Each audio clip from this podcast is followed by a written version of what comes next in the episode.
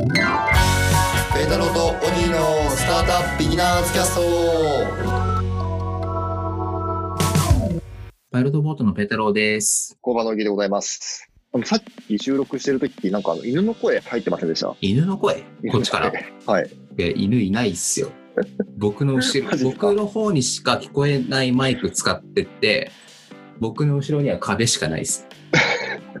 なんか鳴き声というか獣の声みたいなのが聞こえたんですけれど、嘘それあれじゃないですか。これはずっと脆弱性じゃないですか。怖いですね。脆弱性犬が割り込んできたんじゃないですかね。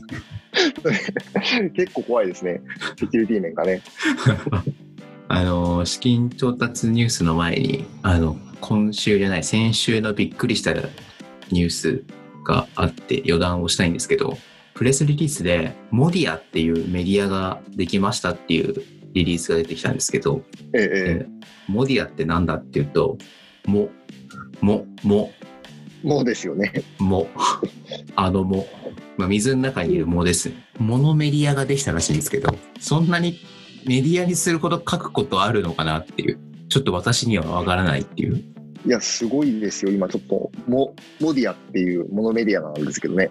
見てますよ。うんどうすか？ジャンル、ジャンルがあるんですよね、ちゃんと。ビジネス、カルチャー、サイエンスみたいな。はい。ああ、なんかす、マニアックですね。これだいぶ。だいぶマニアックだよね。だって、もの時点でマニアックだもん。そうですよね。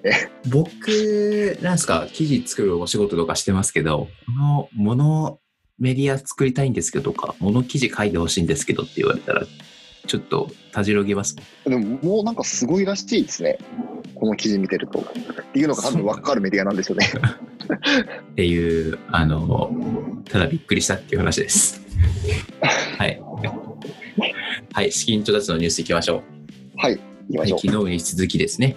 えー、1件目。はい妊活コンシェルジュサービス、ファミワンさんが、えー、1.5億円の資金調達されましたと。はい、はい。妊活ですね。え LINE を使って、えー不妊症看護認定看護師や臨床心理士などがサポートしてくれると。はい。LINE なので相談ベースなんですかね。いや、でも、あの、このオンラインの診療じゃないと思うんですけど、これは相談だと思うんですけど、これ、なんでしょう？なん、なんて言えばいいかな？別に行く必要ないならそもそも行かなくていいじゃないですか。はい、そうですね。し、気軽にできるし、いいですよね。いや、いいですね。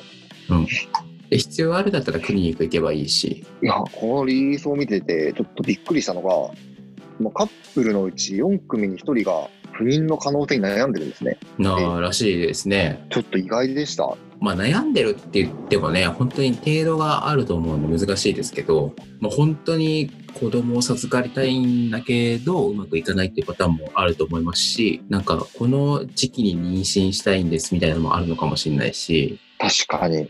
将来的に産みたいんだけど、なんか体作りってなんなんて言えば体の準備しておきたいみたいなのもあるかもしれないですし、程度がいっぱいあるからね。ああ。しかも、なんかこういうの対面であんまり話したくないじゃないですか。僕だったらって思っちゃって、LINE でなんかこう、ね、知らない人にでプロフェッショナルに相談できるってすごいいいですね。そうですね。いや、だからこのオンライン診療とかオンライン相談は、このコロナの話もあって、ちょっとトピックになることが大きくな多くなってきましたね。なんかコロナのおかげで、初診が、初診は今までオンラインでダメだったんですけど、そんなこと言ってらんないからいいよみたいな話になってきたりとかしてて、いいですね。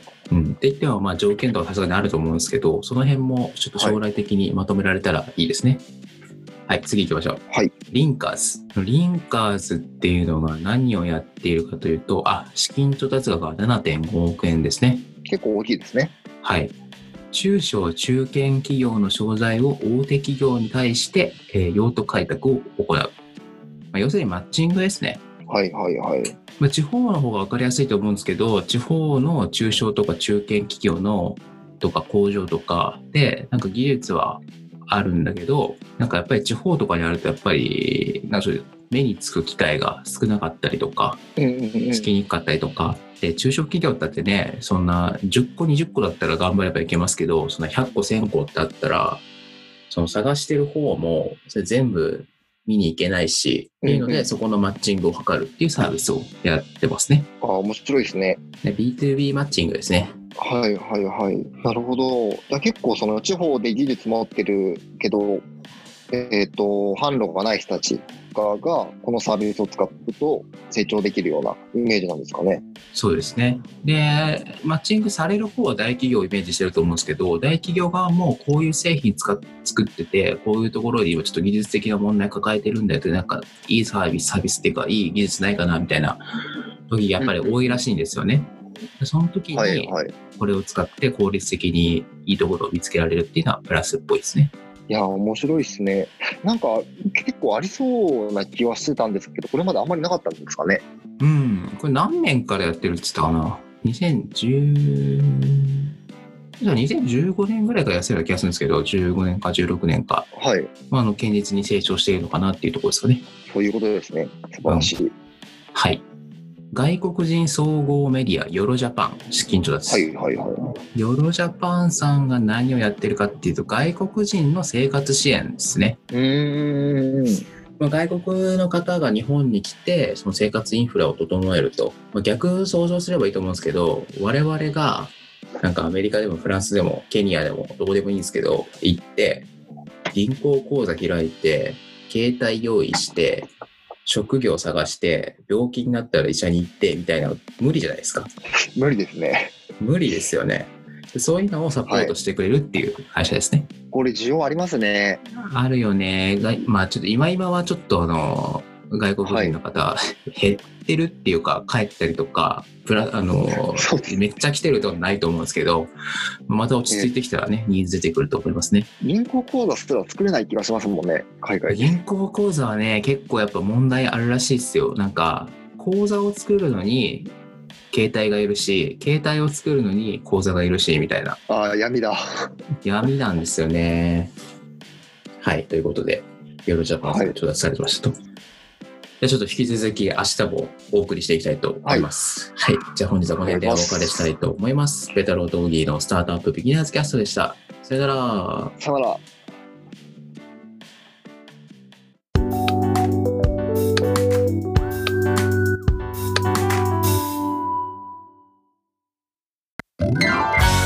ペータローとオギーのスタートアップビギナーズキャスト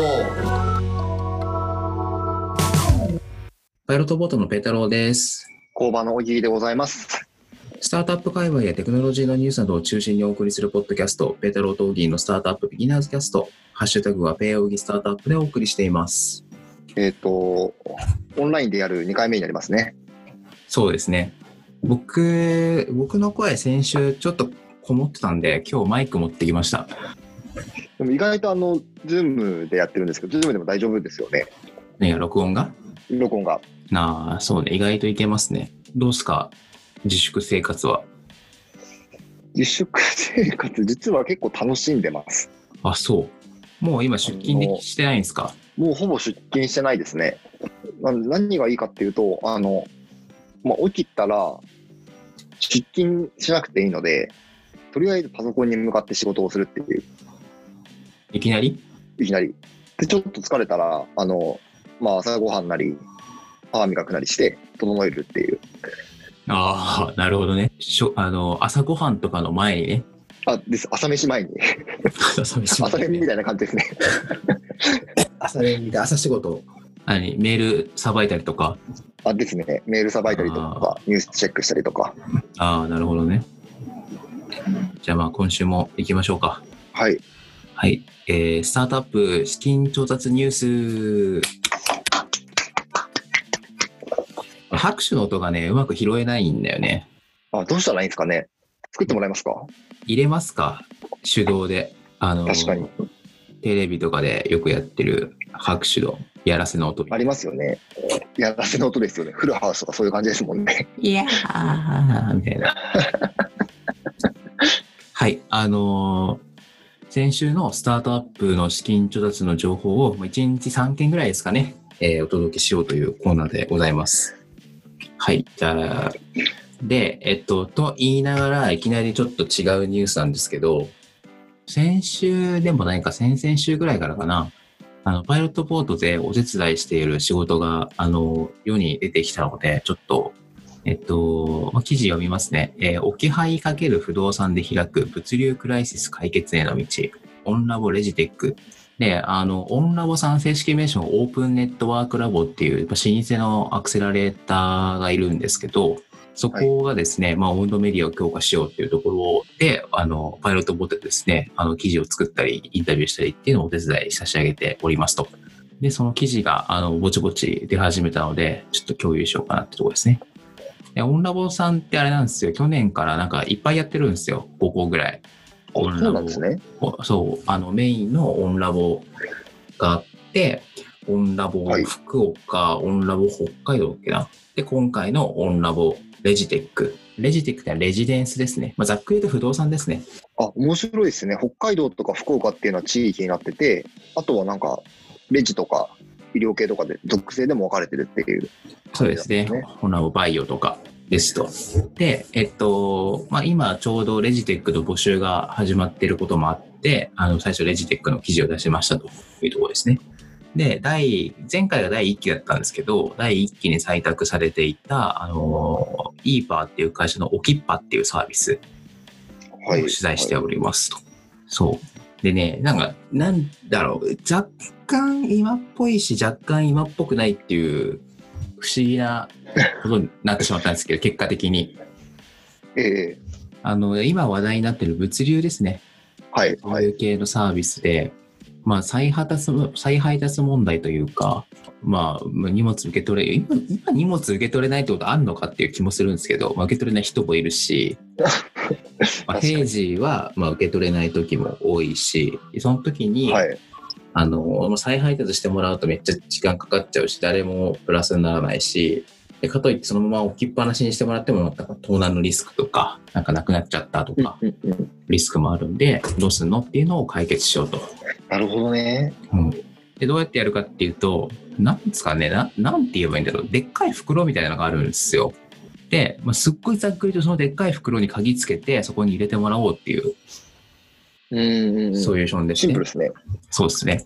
ただあれなんですよ。この箱の問題もあるし、入れ物の問題もあるし、なんかオートロックのマンションとかあったらどうすんだとか、うんうんうん。っていうの問題もあるんで、まあ、このプログラムを使っ使って、その問題を解決しに行ったっていうお話ですね。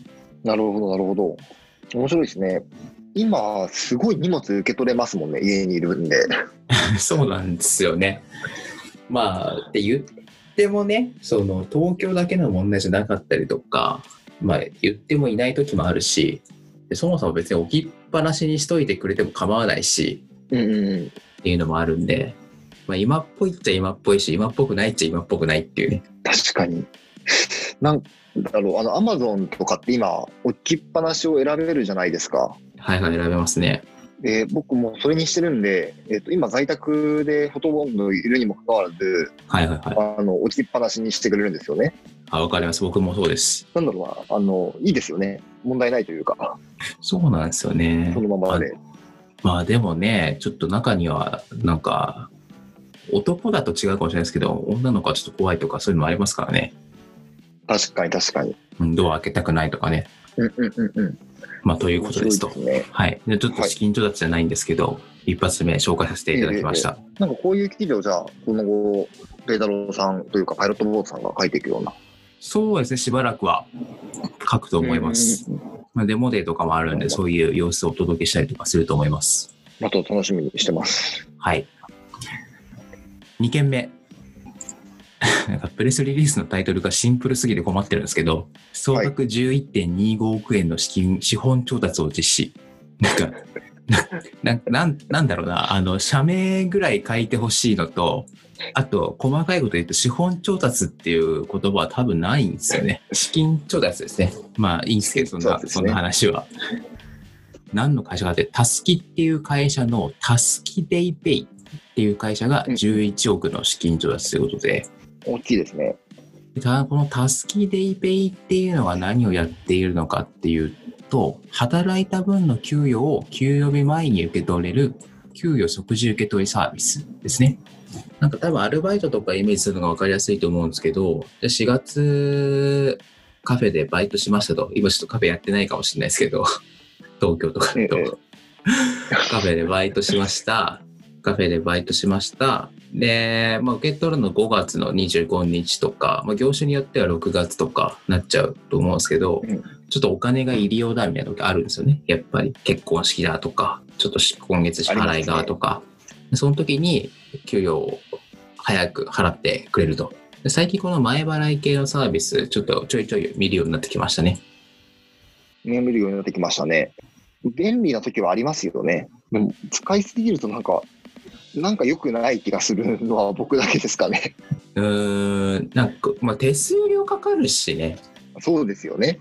1割か2割か知らないですけど、っていうのもあるし、まあね、でも、なんか、なんだろうな、今日もう現金が100円しかなくてご飯買えないよっていうのはちょっとやばいし、さすがにやっちゃった方がいいし、かといってそれやりまくるとやばいっていうのもわかるし、でも僕学生の時とか、僕バドミントンやってたんで、あの、はいラケットとか欲しいとかあるんです、あったんで、別にラケットなんて別にいつに支出しても同じじゃないですか。ええので、さっさと買っちゃった方がいいみたいなのもあるし、1本しかないのに壊れちゃったとかだと困るし、まあそういう時にはいいんじゃないですか、ね。はい。なるほどね。それはありですね。今、欲しくって、月末までなんか待つ必要ないって時ありますもんね。うん、特に長期で使うものとかね。学生だとカードない場合も多いし、ああ、確かにそうですね。し、今後ね、副業とかも増えるかもしれないからね、そういう時にも便利かもしれないですね。ああ、それはありそうですね。副業してとりあえず今欲しいんだよねっていう。なんか、そもそもお小遣い感覚でやる職業とかはそうですよね。そうっすね。なんかあれですね、サラリー、小づ小小遣い制のサラリーマンがカフェでバイトしてさっさとお金調達するとかありそうですね。ありそうですね。辛い。辛いけどなんかあり得る気がする。とりあえずお金を調達するって言って。お金をね、試験調達しましたって言って。はい。はい、というわけで、あのちょっと今日2本 ,2 本しか紹介できなかったんですけど、えっと、また引き続きやっていきますので、明日もぜひご覧、ご覧ください。お聞きください。お聞きくださいですね。はい。じゃあ本日はこの辺でお別れしたいと思います。ペタローとオギーのスタートアップビギナーズキャストでした。さよなら。さよなら。